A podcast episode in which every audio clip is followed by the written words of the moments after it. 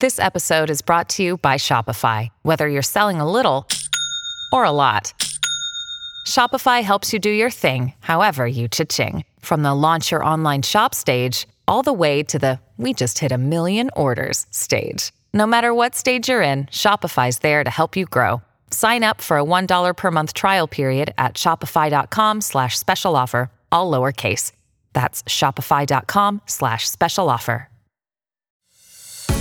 El Internet, la inteligencia artificial y la ciencia avanzan a la velocidad de la luz. Tech Talk te explica el mundo tecnológico de manera sencilla, simple y eficaz con los comentarios de Pablo Quiroga en Americano. Comenzamos.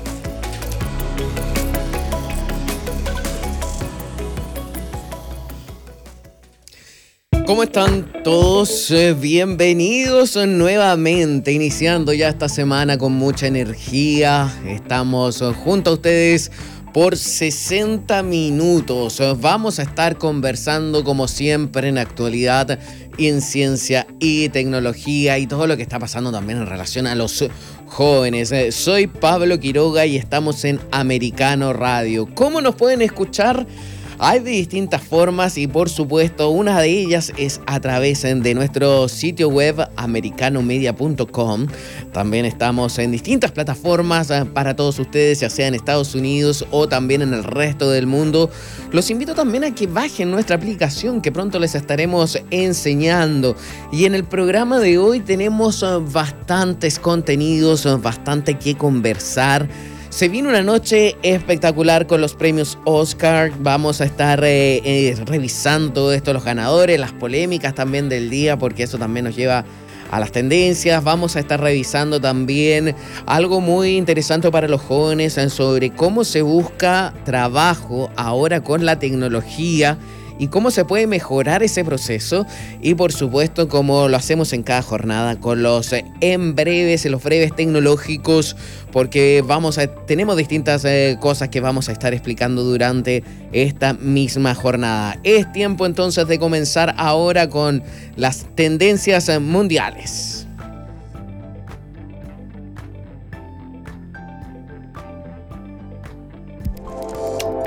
Tech Trends. Y en las tendencias mundiales eh, vamos a revisar de inmediato el ranking de los eh, trending topics, de lo que la gente está opinando en las redes, ya sea en Twitter, en Facebook, eh, también tenemos YouTube. Tenemos todas las tendencias, lo que se está comentando en internet. Y esto me llama la atención porque hay dos grandes temas en esta jornada. Pero el primero es sin duda el que se lleva todos, todos, todos los comentarios. Porque en el primer lugar está el hashtag Will Smith. Exacto, el mismo tema de Will Smith. ¿Y qué se trata? ¿Qué pasó acá? Vamos a leer un poco de esta noticia porque es lo que ocurrió anoche en la, en la entrega de los premios Oscar. Y es que justamente Will Smith eh, le dio un puñetazo al cómico Chris Rock y era para defender a su esposa. Lo mismo también lo hizo su hijo, quien eh, salió a defender la situación. Y de hecho, vamos a leer un poco porque dice que el cómico Chris Rock bromeaba sobre el pelo de su mujer, eh, Jade Pinkett, que hacía unas semanas se, lo había, se había contado que había sufrido alopecia. Y también es cuando Smith eh, no lo pensó, Will Smith no lo pensó dos veces y subió al escenario para propinarle un puñetazo al presentador. Y también le dijo, bueno, quita el nombre de mi mujer de tu boca. Exclamó el actor, que también se llevó una estatuilla. Y sin duda que causó la sorpresa eh, de muchos. De hecho, también eh, el hijo de Will Smith eh, se refirió a esto y señaló así es como lo hacemos. Y ese mismo tweet ya se ha hecho réplicas, se ha hecho viral muchísimas veces. La gente lo está comentando ahora mismo en internet. Y de hecho también está en el tercer lugar. Bueno, el término de Will Smith, el hashtag tiene ya más de 16.000 tweets. También en el tercer lugar está Yada, Jada, que con otros eh, 13.000 tweets. Y en el cuarto lugar, con 70.000 tweets, está Will and Chris.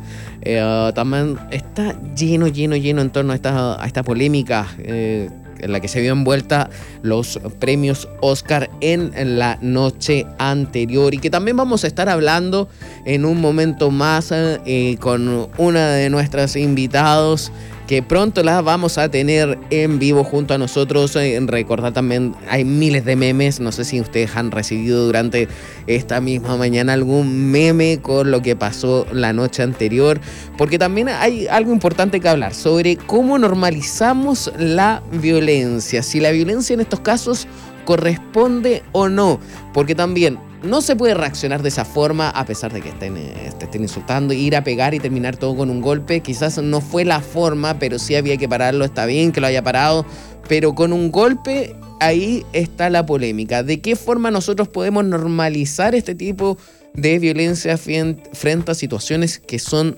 desagradables. En fin, la polémica se la ha tomado completamente. Vamos a seguir revisando los rankings mundiales, lo que está haciendo tendencia en estos momentos. Porque en segundo lugar está René Day Day. Esto tiene 148 mil tweets. El René Day Day. ¿Qué es esto? Nos empezamos a buscar empezamos a buscar información sobre qué es lo que es el René Day Day. Y es porque es el cumpleaños de una cantante del grupo Red Velvet que se llama Irene. Bueno, ese es eh, su nombre de cantante, pero su nombre original es Bae Yu Hyun, que es de Corea del Sur, un artista del K-pop, está de cumpleaños y como ha sido ya la, tónica de las últimas semanas, todos los fanáticos del K-Pop ponen de tendencia el nombre de su artista preferido. Y así también nos vamos al tema de las tendencias dentro de Estados Unidos. Nos encontramos casi también con lo mismo. Dentro de los 10 primeros puestos, la mayoría de los espacios se los lleva el tema de Will Smith y el golpe que propinó a un humorista que estaba ahí señalando cómo eh, se estaba burlando básicamente de la esposa de Will Smith y de la enfermedad que tenía y que por lo mismo tenía alopecia. Se le estaba cayendo el pelo. Así es eh, todo como va entonces los rankings de Twitter, también en Facebook, también en YouTube, porque están mostrando el video, la escena cuando van y le propician el golpe. Así es, esto se lo están llevando todo el ranking del 1 al 10. Vamos a seguir avanzando. Les dije hace un rato cómo podían eh, promocionarnos. Vamos a escuchar cuál es la invitación que nos tienen respecto a nuestras aplicaciones en americano. TikTok está disponible para ti cuando quieras. Accede a toda nuestra programación a través de nuestra aplicación móvil americano. Descárgala desde Apple Store o Google Play y mantente informado con nosotros. En breve regresamos con más tecnología, internet, inteligencia artificial y lo último en ciencia en la voz de Pablo Quiroga en Tech Talk por Americano. Infórmate con Lucía Navarro de los temas importantes del día que impactan tu vida. Conoce el contexto de los hechos con el análisis de especialistas. Únete a Actualidad Noticiosa de lunes a viernes a partir de las 7 p.m. Este, 6 Centro, 4 Pacífico por Americano.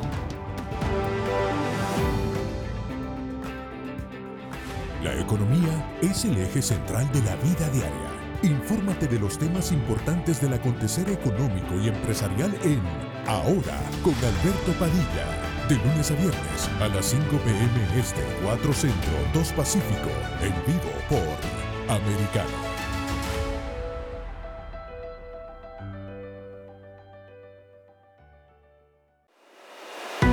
Los hechos relevantes que ocurren en Estados Unidos, Europa, Asia y Medio Oriente vistos con la mirada experta de la internacionalista Lourdes Subieta en Así está el mundo. De lunes a viernes, 11 a.m. Este, 10 Centro, 8 Pacífico. En vivo por Americano.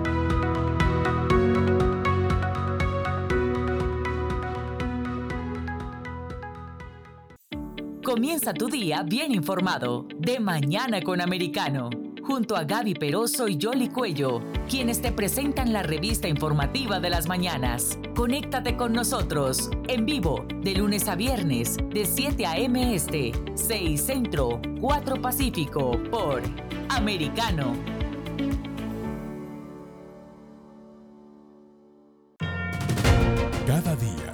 Alfonso Aguilar eleva el debate político con sus comentarios e invitados. Acompáñanos a tomarle el pulso a la política del país, analizando los temas más relevantes del día. El pulso del poder. En vivo, de lunes a viernes, 10 pm este, 9 centro, 7 pacífico, por Americano. Estamos de vuelta con Tech Talk junto a Pablo Quiroga en vivo por Americano.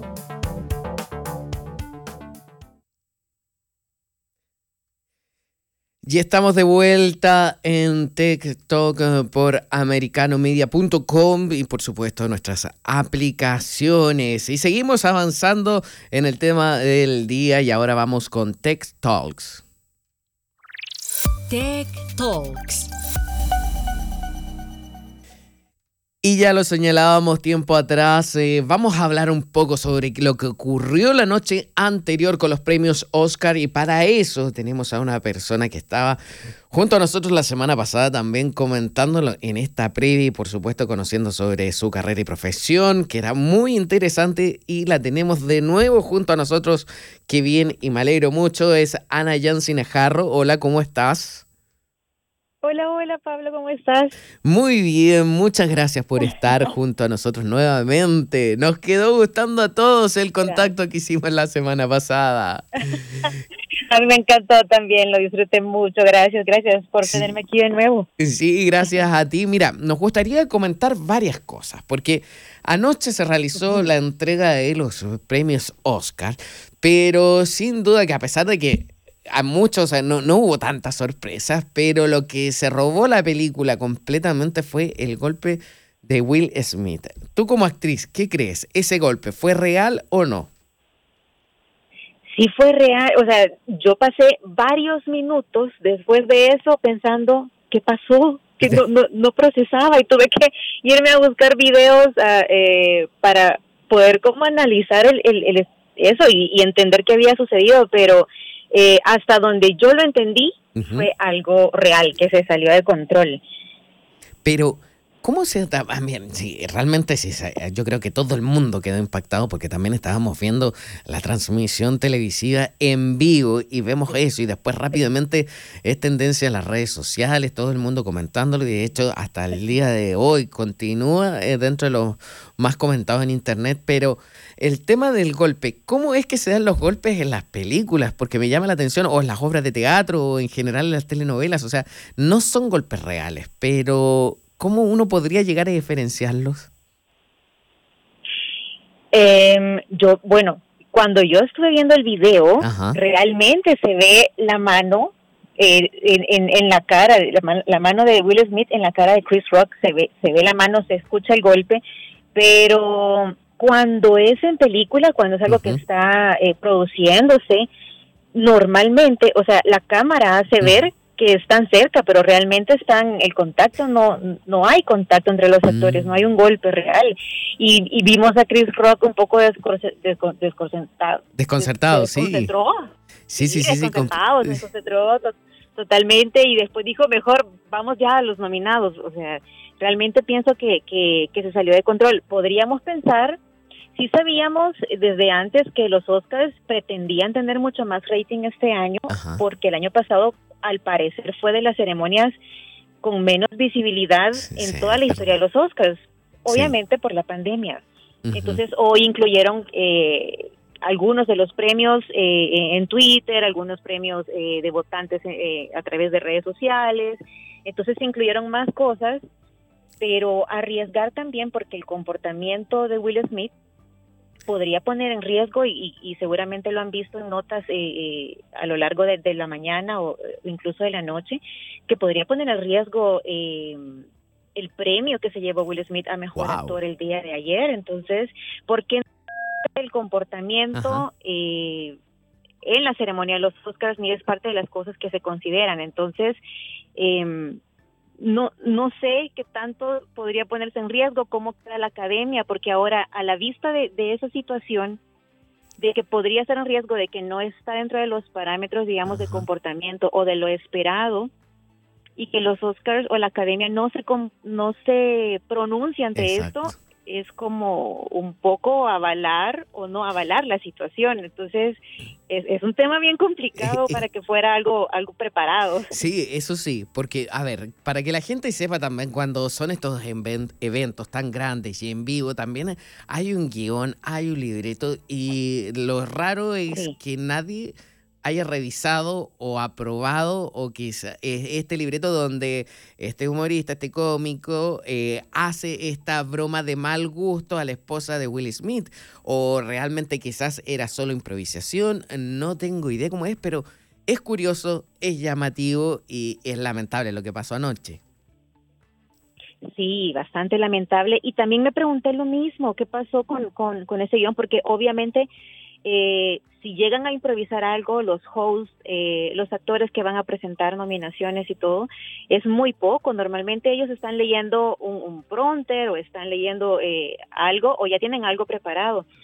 No, no es sacado de la manga, ¿verdad? Entonces, según entiendo, eh, algún, algunas opiniones que hizo también de otras actrices, incluso acá del, del Salvador, eh, no es eh, no, no, estaba como parte del guion eh, que hay ciertas bromas un poco pesadas o subidas de tono y a lo mejor no sé, ¿a quién se le habrá escapado? Sí, sí, este, oh. eh, sí, porque realmente fue una falta de respeto, falta de tino y falta de, de, de, saber también, digamos, la condición que estaba pasando también la, la esposa de Will Smith y, y, que no era motivo de burla o de chiste. Claramente. Fue demasiado pesado. Y de hecho, en internet eh, durante esta mañana eh, hay distintos sitios web que muestran fotos a Denzel Washington y Bradley Cooper calmando a Will Smith tras golpear a Chris Rock. Entonces llama la atención eh, se ve, las fotos también están en Instagram, se ven cómo están abrazados, lo están tomando desde el hombro, tratando de tranquilizar, pero es lamentable lo que pasó y lamentable también que una ceremonia así se haya visto empañada por eso, porque al final nadie habla sobre la mejor película que fue Coda, nadie habla sobre el premio al mejor actor que justamente era Will Smith, entonces... ¿Con qué nos quedamos? ¿Con qué nos quedamos en esta versión del 2022? Con el golpe.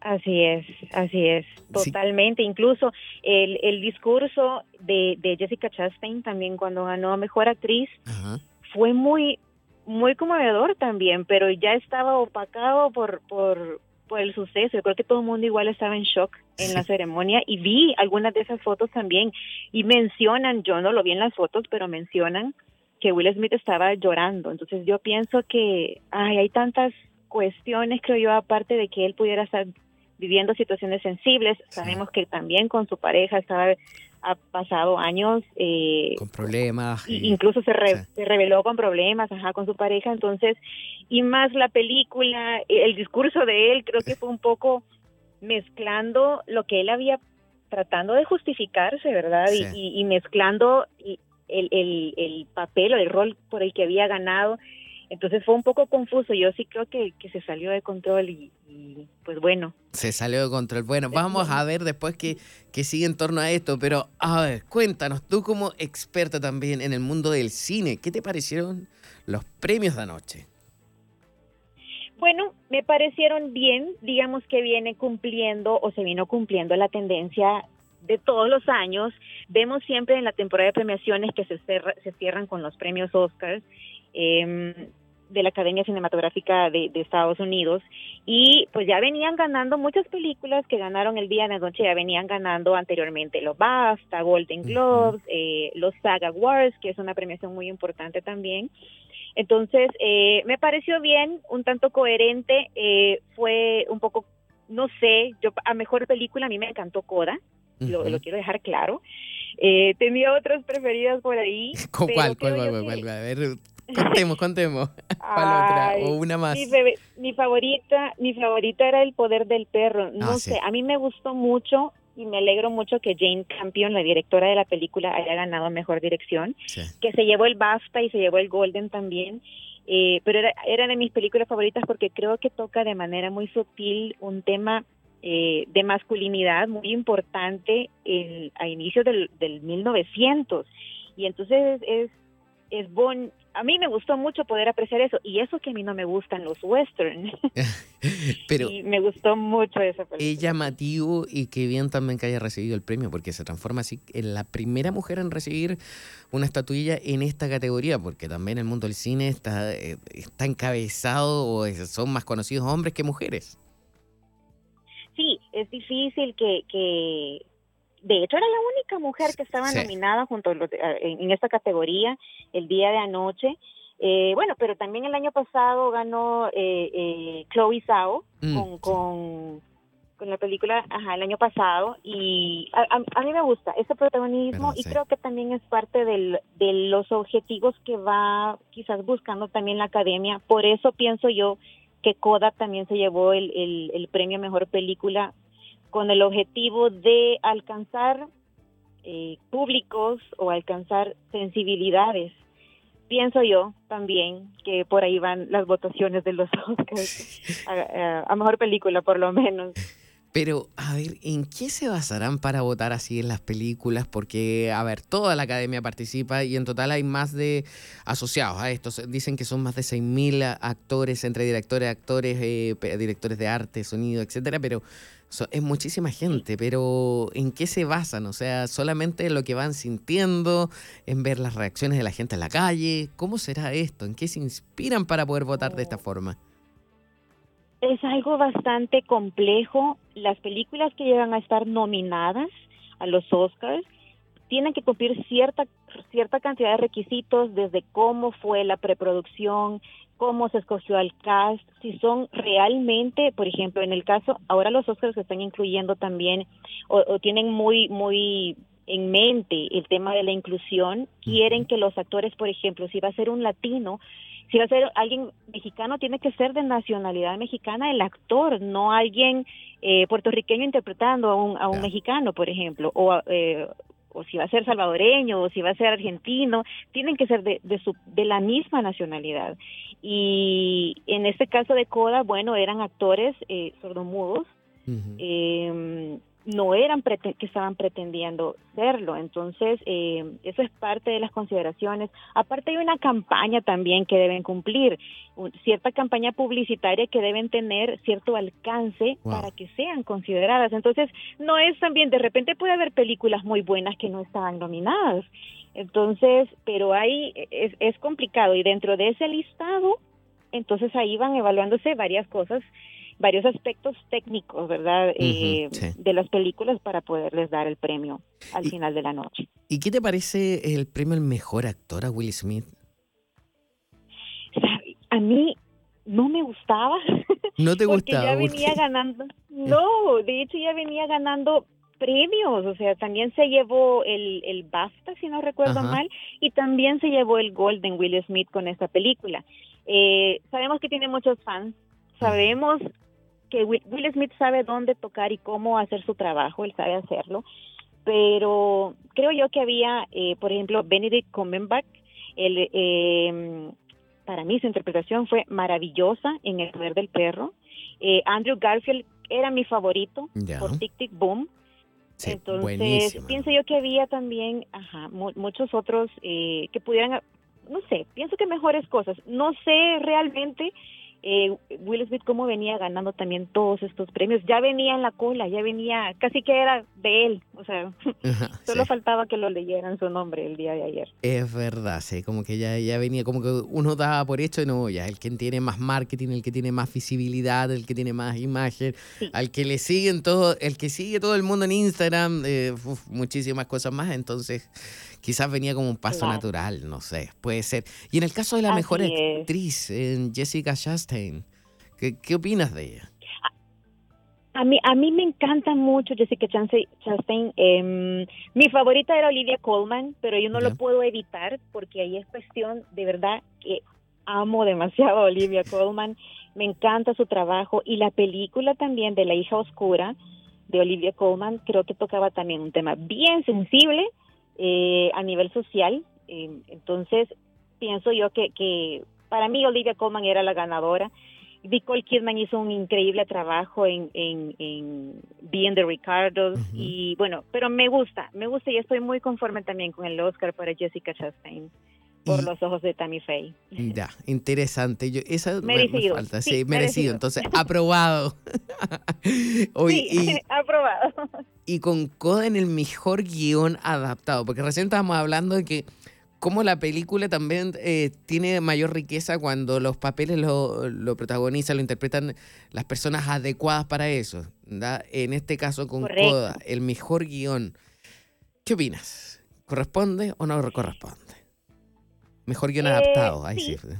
Mejor guion adaptado, sí, está muy merecido para Coda. Saben, bueno, para las personas que no saben también, Coda es un remake. La película original, no recuerdo ahorita el nombre, pero es una película francesa. Si lo buscamos en, Google, sé que lo vamos a encontrar rapidito, pero eh, la película original es una francesa y, hasta donde entiendo, Coda hizo un, la adaptación de Coda a, este tiempo, eh, a verla también eh, bueno, este año en plataformas, eh, fue muy bueno. Sí, Merecido para De hecho, te tengo ya el nombre, lo busqué de inmediato mientras tú también me respondías. La película se llama La Familia Belier.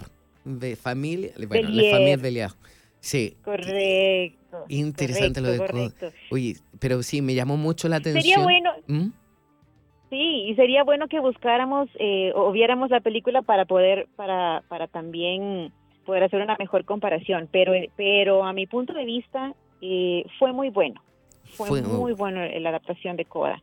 Eso sí, a mí, a mí me encantó, pero hay que verla donde también, eh, y ojo, porque, bueno, también estamos haciendo la, la, tarea completa. Y si la, la, gente quiere ver Coda, la puede ver, buscar hoy en día en Amazon Prime Video. Ahí ya está disponible. Ya también está la información, de hecho, en un ratito más vamos a contar en dónde se pueden ver todas las otras películas. Pero eso fue no fue la única categoría donde se dieron los premios. ¿Viste Belfast? ¿Qué opinas por mejor guion original? Me quedé pensando en eso, si se la llevaba o no. Tengo dudas, no sé por qué, pero me, no sé, como que tengo ese sexto sentido que dije, mm, puede ser. puede ser que sí, puede ser que no. Exacto. Eh, Belfast Pienso que sí era merecido, aunque creo que venía cumpliendo los requisitos que a la academia le gusta. También eh, Belfast ganó también mejor película británica en los BAFTA. Entonces pienso yo que no es no está como distante o no es inmerecido su su su el, mejor guion original. Eh, es una película fuerte también Mm, así es que el método Williams, no sé, mejor guion original, está bien.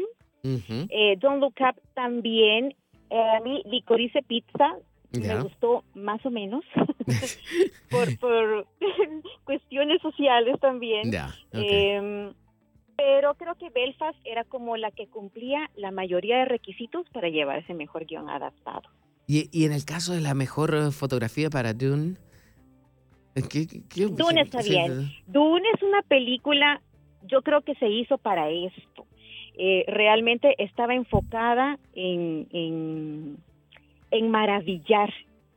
Entonces Dune está bien construida a nivel fotográfico, a nivel visual, está está perfecta. Entonces, eh, creo que sí está muy merecido, aunque vuelvo a, traer aquí el poder del perro.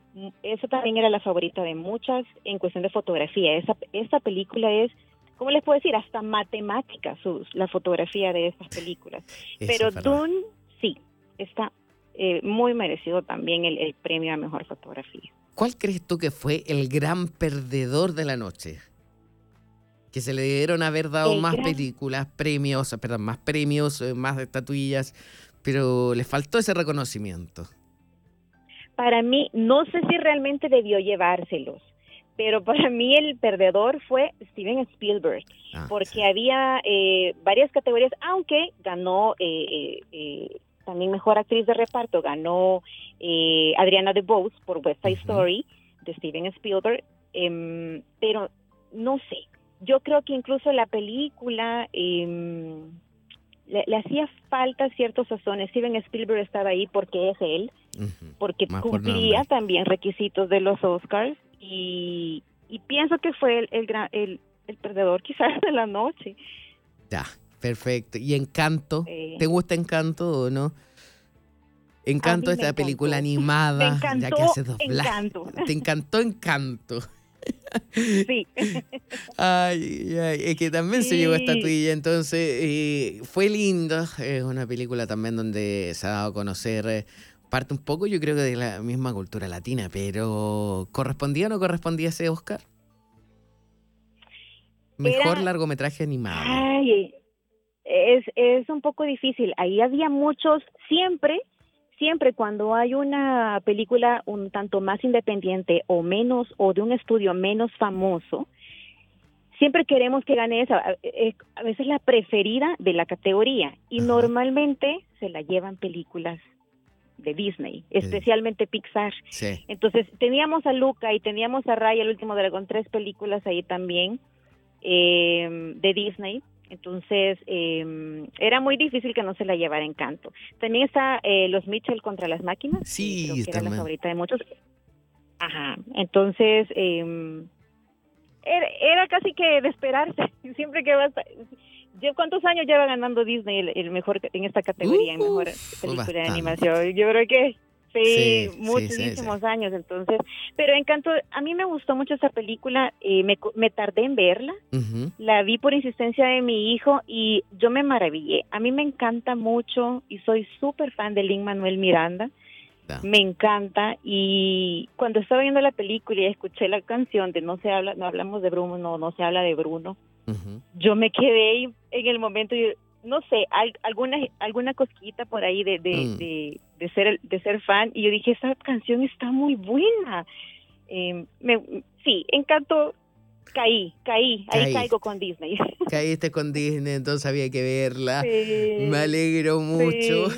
Oye, pero a ver, entonces tenemos al gran ganador de la noche que la gente tiene que ver la película, tiene que ver Coda, porque eso es bastante buena e interesante, nos enseña mucho, un mundo completamente distinto. Eh, ¿Alguna más que recomendar para ver, por ejemplo, esta semana? ¿Cuál le recomendarías tú a la gente? Eh, yo recomendaría ver, bueno, yo para mí que todas, de repente si no hemos visto alguna, los Oscars son una motivación para poder ir a buscar y, ver las películas. Eh, pero podría ser también Nightmare Alley, El Callejón de las Almas. Ya, bien. a ver, creo que ahí se nos cortó la comunicación pero quedó claro ya qué película era. También hay muchas más. La idea es que nosotros podamos contarles a ustedes también dónde pueden verla. Por ejemplo, eh, Cruella, pueden verla en Disney Plus. O también eh, pueden ver eh, Summer of Soul. Sí, esa es muy buena. Eso la pueden ver en Star Plus. O Drive My Car, esa pueden verla en, los cines, obviamente, porque todavía, en los cines arte sobre todo, que todavía está, o Encanto, que la pueden ver en Disney Plus, o también Belfast, eh, que todavía esa la pueden ver en cines, por supuesto, o West Side Story, que la pueden ver en Disney Plus, o King Richard, que es con Will Smith, el mejor actor según la última entrega de los premios Oscar, esta la pueden ver en HBO Max y también El Poder del Perro en Netflix. Eh, hay muchas películas, hay mucho que hacer y planes también para ver en casa, sobre todo si están, por ejemplo, en el hemisferio sur de este planeta, todo lo que es Sudamérica, y pueden revisarlo, pues, se acerca el invierno, bajan las temperaturas, pueden ver películas en casa o por supuesto en el cine. Queremos agradecerle ya nuestro contacto a Ana Yancina Jarro, quien eh, estuvo conversando con nosotros sobre esta entrega de los premios Oscar. Lamentablemente se nos cayó la comunicación, pero le decimos gracias por todos los datos y tus opiniones. Eres una experta en cine y por supuesto actriz de doblaje y locutora profesional. Vamos a una pausa y regresamos eh, muy pronto con Tech Talk. En breve regresamos con más tecnología, internet, inteligencia artificial y lo último en ciencia en la voz de Pablo Quiroga en Tech Talk por Americano. Cada día, Ana Patricia Candiani pregunta, ¿usted qué cree?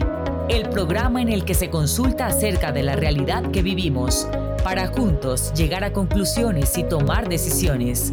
De lunes a viernes, 11 pm este, 10 centro, 8 pacífico por Americano. Los avances científicos y tecnológicos relevantes, Internet, redes sociales y el mundo de los videojuegos en TAC con Pablo Quiroga. Conéctate de lunes a viernes, 2 pm este, 1 centro, 11 pacífico, en vivo por Americano.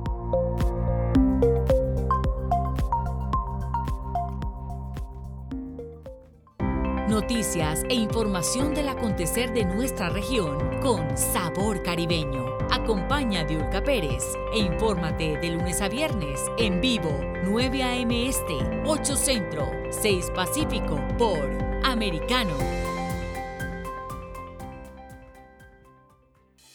Diversas ideas, múltiples argumentos, distintos puntos de vista.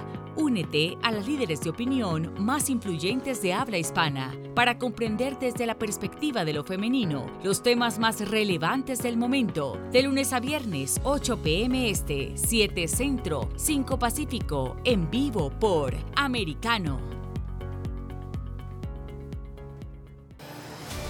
De la mano de la reconocida periodista Rocío López Real, los conservadores españoles en el exterior podrán mantenerse informados de los últimos acontecimientos censurados por la mayor parte de los medios subvencionados por la actual administración. Escúchanos cada fin de semana. Más voz. Cada sábado, 1 p.m. Este, 12 Centro, 10 Pacífico por Americano. Estamos de vuelta con Tech Talk junto a Pablo Quiroga en vivo por Americano. Seguimos avanzando en Tech Talk porque ya hemos eh, ya estamos en la mitad del programa y ya hemos abordado distintos temas, pero principalmente lo que fue la ceremonia de entrega de los premios Oscars de este año 2022 donde prácticamente todo quedó en la imagen de Will Smith propinando un golpe a Chris Rock, pero nadie más se va a acordar del resto. Nosotros sí, porque les recomendamos distintas películas. Lo que sí vamos a ir avanzando en otro de los temas de esta jornada, porque, por ejemplo, hay algo importante. Somos un programa para jóvenes, eh, para millennials, eh, también eh, gente adulto joven y, por supuesto, relacionado al tema de la actualidad en ciencia y tecnología. Y dentro de esto también es muy útil el tema de la búsqueda de trabajo. ¿Cómo se está buscando hoy en día el trabajo? ¿Qué pasa también con el teletrabajo? Por supuesto, en tiempos de pandemia. O si, ¿cuál es, con qué eh, actualización uno está buscando trabajo? ¿Cada cuánto tiempo busca trabajo?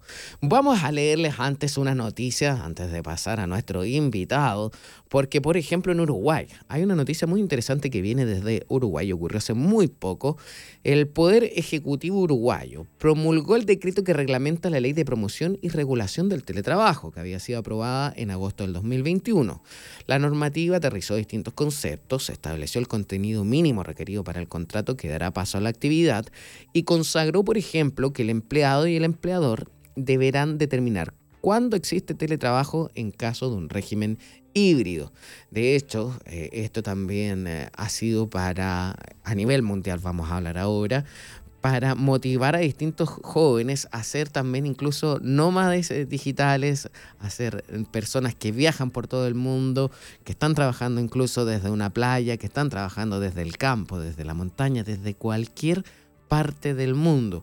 Y es que hoy en día la forma de buscar trabajo va variando. Y para eso, para profundizar más en este tema, vamos a conversar con Tito Alfaro, quien es eh, CEO y fundador de Joven 360 para Latinoamérica. Hola Tito, ¿cómo estás? Hola Pablo, ¿qué tal? Muchísimo gusto. Un gusto saludarlos y muchas gracias por el espacio. Muchas gracias por estar junto a nosotros. Cuéntame, mira, eh, Joven 360 es una plataforma para buscar trabajo en toda Latinoamérica, ¿cierto? Así es, así es, Pablo. Nosotros... eso, cuéntame por favor en qué consiste y ahí te voy a hacer todas las preguntas en torno a esto. buenísimo, buenísimo, Pablo, gracias. Sí, Joven 360 nace hace aproximadamente 10 años. Ya. Nosotros nacemos en, Centroamérica. Eh, buscando solucionar el gran problema que aún existe, ¿verdad?, entre jóvenes preparados buscando un empleo y empleos buscando jóvenes, ¿verdad? Ese es, es irónico, hay bastantes posiciones de, de, empresas buscando jóvenes talento y a su vez muchos jóvenes buscando empresas, pero el tema es que no se logran encontrar en el momento perfecto eh, para poder generar esta conexión. Entonces ahí es a donde nace Joven 360 con la idea de desarrollar programas de semilleros de talento, programas de practicantes, trainees en diferentes empresas alrededor de toda Latinoamérica y, lograr esa conexión. Pero detrás de eso hay mucho trabajo, ¿verdad? Justo lo que lo que tú mencionabas, Pablo, es cómo, prepararnos para los nuevos entornos, cómo preparar a las empresas para los nuevos entornos también laborales, y eso es un poco lo que, lo que venimos haciendo de 10 años para acá. ¿Y, ¿Y de qué forma afecta ahora el teletrabajo con la pandemia? ¿Ahora la mayoría de los trabajos son así o es más un mito y sigue existiendo el trabajo eh, presencial? Sí, justamente, Pablo, hay, hay posiciones que deben de ser presenciales siempre, ¿verdad? Temas muy desde el lado de fábricas, muy desde el lado de la operación como tal, ventas, distribución. Esto, esto no puede parar, ¿verdad? La gente debe de salir a trabajar eh, pues a la calle todos los días. Sin embargo, sí lo que hemos visto un par de años para acá, dos, tres años, ¿verdad? Si, si vamos desde el, desde el momento cero pandemia, ¿verdad? Desde ese momento cero, muchas compañías comenzaron a realizar esfuerzos grandes para adaptar su operación, su tecnología, su forma de trabajo para justamente eh, llevar posiciones que usualmente eran presenciales a todo el entorno virtual, ¿verdad? Y a realizar home office y esto. Entonces, sí cada vez vemos que desde las empresas se realizó tanto esfuerzo, Pablo, para llegar a esta situación y, digo esfuerzo no solo eh, humano, sino que inversión, ¿verdad? Que ahora que, de repente podemos regresar a las oficinas o podemos ir regresando poco a poco a las oficinas, muchas compañías están optando por mantener el teletrabajo. Y es porque, porque hay beneficios puntuales alrededor de esto. Em, como todo, ¿verdad? Hay retos grandes eh, para el tema de gestión de personas de manera remota y, cosas que, tal vez tocamos más adelante, pero, pero lo que vemos es que, que hay muchas empresas que están dispuestas a continuar de esta manera, ¿verdad? Porque el esfuerzo y el trabajo ya se realizó y también las personas ya están acostumbradas a trabajar desde casa y autogestionar su, su, trabajo. Entonces, eh, sí, de repente se necesita encontrarnos un día para tomarnos un café o tener una reunión al mes y todos nos vemos nuevamente, pero, pero hay mucho deseo por continuar realizando el teletrabajo. Pero cuando hay teletrabajo, ¿quién es el que gana acá, el trabajador o la empresa? Los dos. Los Yo me atrevería a decirte, Pablo, que los dos. Ahora, hay de todo, ¿verdad? Depende, hay ciertas compañías que no necesariamente se prepararon para un tema así. Bueno, ninguno estábamos listos, ¿verdad? Creo que esto nos agarró por sorpresa a todos. Eh, hay compañías que, que, ya venían haciendo teletrabajo antes y de repente estas tenían una ventaja sobre las demás, ¿verdad? Muchas desde las áreas de tecnología y demás eh, son empresas que ya estaban usualmente eh, implementando el teletrabajo, para ellas fue mucho más fácil adaptarse. Pero, pero respondiendo a tu pregunta, yo creo que ambos ganamos. Em, que claramente las compañías tuvieron que hacer inversiones, hay costos que se, que, que se reducen, en tema de rentas, de, infraestructura, de oficinas y demás, y, también el trabajador empieza a adquirir eh, cierta flexibilidad dentro de su trabajo, ¿verdad? Eh, que creo que hoy por hoy nos estamos acostumbrando a eso, porque eh, claramente no hay un horario oficina, no hay un horario familiar, porque todo está en el mismo lugar, ¿verdad? Pero, pero de nuevo, creo, creo que ambos, ambas partes ganan.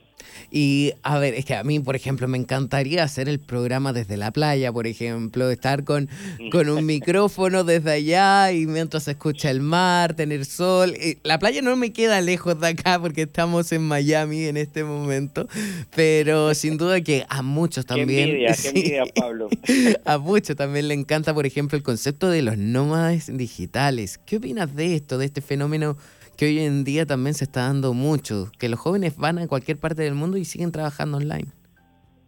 Sí, sí, mira, justamente esto que se, se, comenzaron a, habilitar cada vez más oportunidades para trabajos remotos, donde tú ciertamente puedes trabajar desde cualquier lugar, siempre y cuando estés preparado, ¿verdad? No es tan sencillo como decir, ok, yo ahora aplico porque hay ciertas competencias puntuales que buscan las empresas para este tipo de trabajos y hay que prepararnos eh, para eso, ¿verdad? Y, parte del trabajo que, que Joven 360 hace es preparar a las compañías para habilitar este tipo de empresas y preparar eh, este tipo de posiciones y preparar al talento para adquirir este tipo de, plazas. Pero, pero sí, como tú decís, eh, por ejemplo, yo te digo un ejemplo nuestro, eh, como Joven 360, los, el equipo Joven 360 está por toda parte del mundo, ¿verdad? hay gente en Guatemala, hay gente en Chile, hay gente en Argentina, hay gente en Estados Unidos, y todos trabajamos para un mismo proyecto, si así se requiere, eh,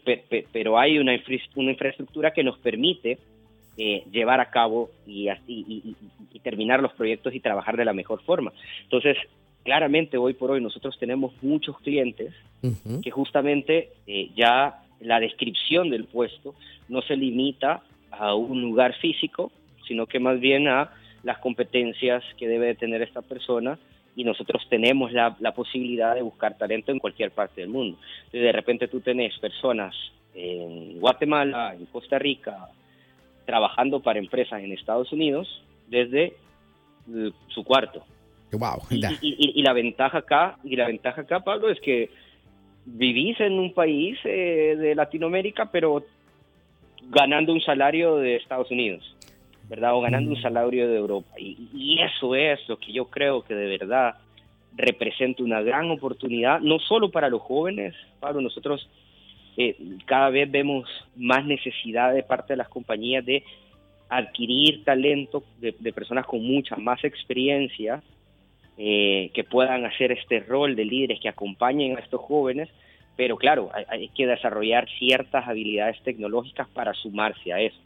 pero, pero sí, me parece súper interesante lo que me estás comentando, porque básicamente lo que hacen ustedes entonces es como que romper las fronteras eh, de los países para que los jóvenes también puedan trabajar en el, en el lugar que deseen, trabajando para otro país incluso, etcétera. Pero ahí se me ocurre también otra pregunta, ¿cómo se hace entonces con el tema de los impuestos después con las empresas? Por ejemplo, si yo estoy trabajando para Argentina, Después, ¿cómo ellos me pagan? ¿Yo después tengo que pagarle impuestos a mi propio país o ellos le pagan impuestos al país de donde es la empresa? Fíjate que el esquema en el que nosotros trabajamos, eh, Pablo, es que te pagan en tu país. Ya. ¿Verdad? porque estos son trabajos formales. Ya. Ay, qué bueno Entonces, eso. Y, y, llevan y llevan todo el tema eh, pues de, de, ley verdad seguros y, todo lo que se debe pagar. Ahora por el otro lado siempre ha existido la figura del freelance que el freelance gana eh, por un proyecto en específico y este sí puede ser retribuido por una plataforma electrónica llamémosla PayPal llamémosla Zoom hay muchas plataformas hoy por hoy para poder recibir en concepto, bueno, hasta criptomonedas, ¿verdad? Hay, mucha gente que está siendo eh, eh, eh, pagada mediante, una, mediante una criptomoneda em, y estas claramente tienen su regulación y sus temas de impuestos aparte de esto, pero, pero la mayoría de empresas que, nos contratan a nosotros para trabajos remotos, si, es una, si es una empresa pues este, corporativa, digamos, si el pago se da en el lugar a donde la persona vive, pero puede estar trabajando para otra operación en, otro país. Muy interesante, qué bien, muchas gracias por esa respuesta. Y a ver, también, para los chicos que nos están escuchando ahora, ¿qué recomendaciones puedes darles tú sobre cómo mejorar su currículum, cómo mejorar su hoja de vida laboral, ese currículum vitae, ese, esa hoja que entregan cuando le piden y muéstrame qué es lo que ha hecho? ¿Qué hay que colocarle, qué no hay que colocarle?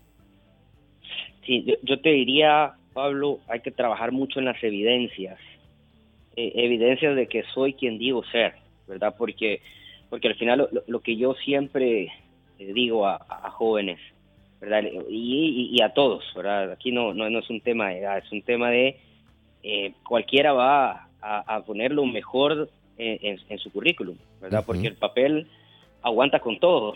yo puedo poner ahí que tengo maestrías y experiencias y referencias y acá y allá, pero la clave en un buen currículum, en un buen perfil, ¿verdad? Porque hoy no necesariamente la gente se basa, eh, las personas que están buscando trabajadores se basan en el currículum, sino que vengo yo y te busco en alguna plataforma tecnológica como LinkedIn, por ejemplo, ¿verdad? Que hoy para el tema de, de, búsqueda de profesionales es la plataforma en la cual se trabaja, eh, pero, pero entonces yo lo que debo de trabajar, tanto en mi perfil como en mi CV, en mi currículum, es en evidencias puntuales de que soy quien digo ser. Es decir, si yo estoy ubicando en mi perfil que soy una persona con cinco años de experiencia en ventas, yo en lugar de poner la descripción igual que todos, ¿verdad? De tengo cinco años vendiendo a clientes internacionales, voy a poner resultados puntuales, ¿verdad? En 2020 eh, fui la persona con más eh, ventas registradas en un equipo de 10 y, y, mi total de ventas durante el 2020 fueron 200 mil dólares. Entonces, basarse más en la evidencia puntual, en el resultado y no en la descripción. Y ese es el error que, que, muchos cometemos, ¿verdad? Que empezamos a describir lo que hacemos, pero hay 20 mil personas que son vendedores también. Que hacen lo mismo. Y que hacen lo mismo. Y que hacen lo mismo, pero no todos vendieron 200 mil dólares en un mes. O no todos ganaron el premio del mejor vendedor para el área de tal industria.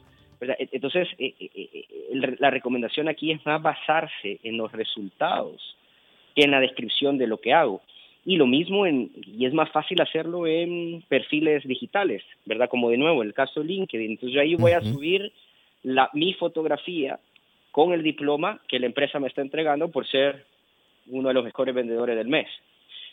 o entonces yo ahí voy a subir una fotografía de eh, está recibiendo un diplomado específico en el área de ventas y que me tomé una foto con este gran vendedor reconocido a nivel mundial. Entonces, esas evidencias eh, son las que hacen clic al momento de buscar talento, donde yo digo, bueno, entonces, sí, Pablo de verdad es bueno para ventas, porque aquí está toda la evidencia que, que me puede dar.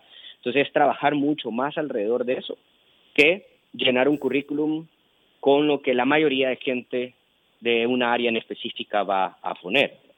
Wow, interesante, qué bien, porque nos estás contando también cómo es que la empresa también se fijan al momento de seleccionar a alguien. O sea, también al momento nosotros de construir el currículum tenemos que poner esos ejemplos de cómo nosotros aplicamos lo que estudiamos. Eso es, ¿no? Exacto, y las evidencias que, que llegas a tener. Y si no has tenido experiencia, la oportunidad de tener experiencia laboral formal, hay muchas formas de ganar estas historias, Pablo, haciendo voluntariado, haciendo prácticas. Eh, yo, también lo que, lo que le digo mucho a los jóvenes es que no hay que menospreciar ninguna experiencia que se ha tenido en lo largo de, no en lo corto de tu vida, estamos hablando jóvenes 20, 21 años, pero, pero has tenido experiencias, has hecho algún voluntariado, es, has trabajado en la tienda de algún familiar, todas esas experiencias cuentan. Y no hay que menospreciarlas porque son las experiencias que hoy por hoy tenemos. Y, yo lo que siempre digo es, las empresas cuando contratan talento joven, saben que el joven no sabe nada, aún, porque no ha ganado experiencia. Entonces, el reto al momento de reclutar a un joven es entender en qué se va a convertir esta persona. Wow, me eh, encanta. es, más, es, más, es más difícil contratar gente sin, sin experiencia que gente con experiencia. Sí. ¿verdad? Porque, se puede moldear. gente con experiencia, yo, claro, no, no, no, y es difícil porque yo entonces, una gente con experiencia, puedo levantar mi teléfono y preguntar referencias de esa persona. En cambio, si es una persona sin experiencia laboral, ¿a quién le pregunto? Sí. Eh, eh, entonces, el, el, el, reto es entender en qué se va a convertir esta persona. Entonces, ya el, tema de la experiencia pasa más a un, a un, a un, plano de la actitud y lo que en tema de recursos humanos se llaman soft skills, de qué estoy adquiriendo. Y estas soft skills, que son más temas de, actitudes, de valores, de carácter, se adquieren haciendo voluntariados, se adquieren practicando, eh, participando en prácticas no remuneradas, eh, fundando alguna organización, organizándote con, con, la gente que, que, vive contigo. Todo eso son evidencias que como jóvenes deberíamos de estar buscando en todo momento. Qué bien. Eh, Tito, quiero agradecerte este contacto que estamos haciendo hoy y te voy a dejar invitado también para una próxima oportunidad porque lo que nos estás contando es de muchísima utilidad y sin duda que va a servir de aquí en adelante para todo el mundo. Así que muchísimas gracias por haber estado junto a nosotros. No, un, gusto Pablo, de verdad, y, tomo tu palabra, de verdad, cuando, cuando quieran, eh, pues nos volvemos a a llamar y, yo les agradezco, los felicito también por todo el esfuerzo que están haciendo, muy interesantes las temáticas del programa y, y quedo más que, que, a la orden. Igual si alguien que nos escucha tiene alguna duda o algo puntual, pueden escribirnos en redes sociales, nos encuentran como Joven 360, la 360 en número, y ahí está pues toda nuestra información, cualquier duda que tengan, pues para eso estamos, ¿verdad? Para, para solventar, ayudar y acompañar en este camino profesional pues que, que, que todos estamos luchando por ir creciendo cada vez más. Así que gracias, Pablo, de verdad. Perfecto, muchísimas gracias. Eh, ha sido Tito Alfaro, CEO y fundador de Joven 360 una red de trabajo para buscar trabajo en toda Latinoamérica. Muchas gracias. Nosotros vamos a una pausa muy breve y seguimos con más en TikTok. En breve regresamos con más tecnología, internet, inteligencia artificial y lo último en ciencia en la voz de Pablo Quiroga en Tech Talk por Americano. Freddy Silva te ayuda a entender las noticias más allá de lo que expresamente está escrito o dicho. Entre líneas, de lunes a viernes, 3 p.m. Este, 2 Centro, 12 Pacífico, en vivo por Americano. Iberoamérica hoy. Un análisis de los acontecimientos políticos y sociales y su impacto en nuestra región. Junto a Mario Pacheco y Eugenio de Medina. De lunes a viernes, 12 p.m. Este, 11 Centro, 9 Pacífico. En vivo por Americano.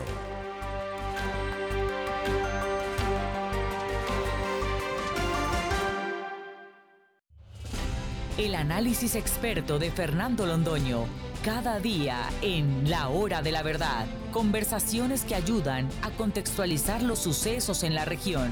Conéctate de lunes a viernes, 1 p.m. Este, 12 Centro, 10 Pacífico, en vivo por Americano la política es una batalla constante entre puntos de vista distintos. Y en Americano tenemos a los mejores estrategas para ayudarnos a generar nuestras propias opiniones. La doctora María Herrera Mellado y José Aristimuño se enfrentan de lunes a viernes, 9 pm este, 8 centro, 6 pacífico por Americano. Los hechos relevantes que ocurren en Estados Unidos, analizados con la característica frontalidad de Dania Alexandrino y sus invitados. Perspectiva USA, conectándote de lunes a viernes, 6 p.m. Este, 5 Centro, 3 Pacífico, en vivo por Americano.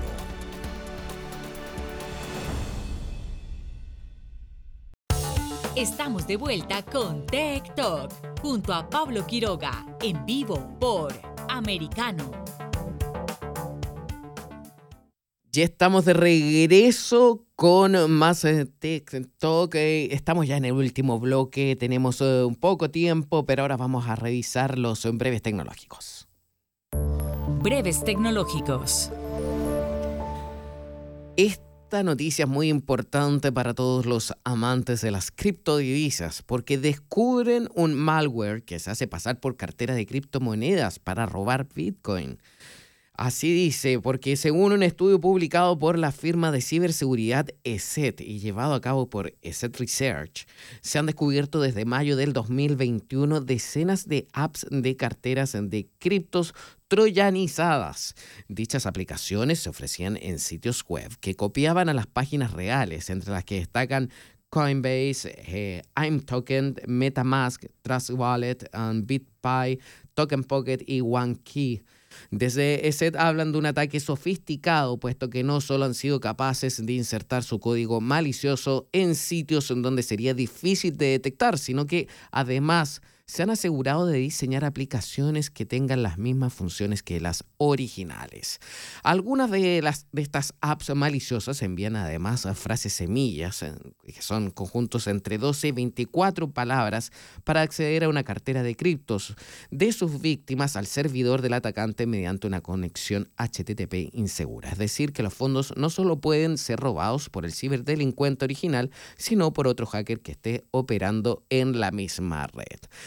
Hemos llegado hasta el final de nuestro programa en esta jornada de día lunes plagada de información. Quiero agradecerles su sintonía y los invito a seguir junto a Americano. Recuerden nuestra app y por supuesto nuestro sitio web americanomedia.com. Soy Pablo Quiroga y esto es Talk. Chao. Talk y Soberproy. Conéctate con nosotros de lunes a viernes a las 2 p.m. Este, 1 Centro, 11 Pacífico, por Americano.